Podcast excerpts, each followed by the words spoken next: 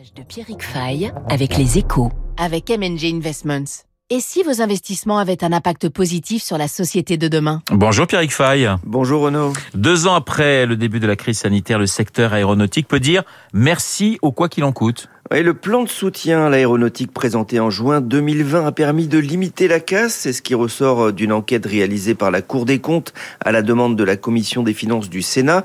Rappelez-vous, Renault, il y a deux ans, le ciel était complètement vidé. Plus un avion ne volait en Chine, puis dans une grande partie du monde confiné.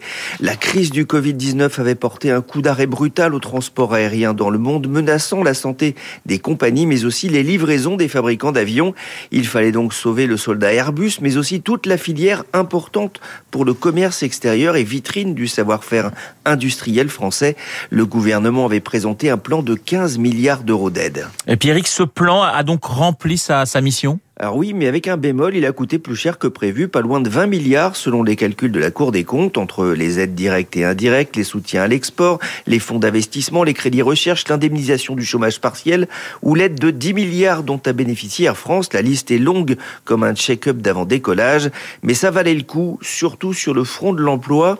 Selon le GIFAS, l'organisation professionnelle, il n'y a pas eu d'hécatombe comme on pouvait le craindre, avec moins de 7000 ruptures de contrat sur les 155 000 mobile emplois directs, soit environ 4% des effectifs, alors que les usines ont été à l'arrêt durant de longues semaines et que la production du secteur a chuté de 30%, et signe que ça va mieux pour faire face au redécollage de son activité, eh bien Air France, par exemple, va recruter près de 300 pilotes d'ici à la fin de l'été. Alors ce plan permet aussi au secteur d'aborder la, la, reprise en meilleure santé. Ouais, lors de sa présentation, le gouvernement insistait sur la nécessité de poursuivre la progression technologique du secteur, de ne pas obérer ses capacités d'innovation.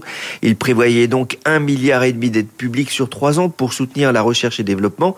Une petite partie de cet argent est allée au développement des avions du futur dans le cadre de la transition énergétique, les avions à hydrogène sur lesquels travaille Airbus.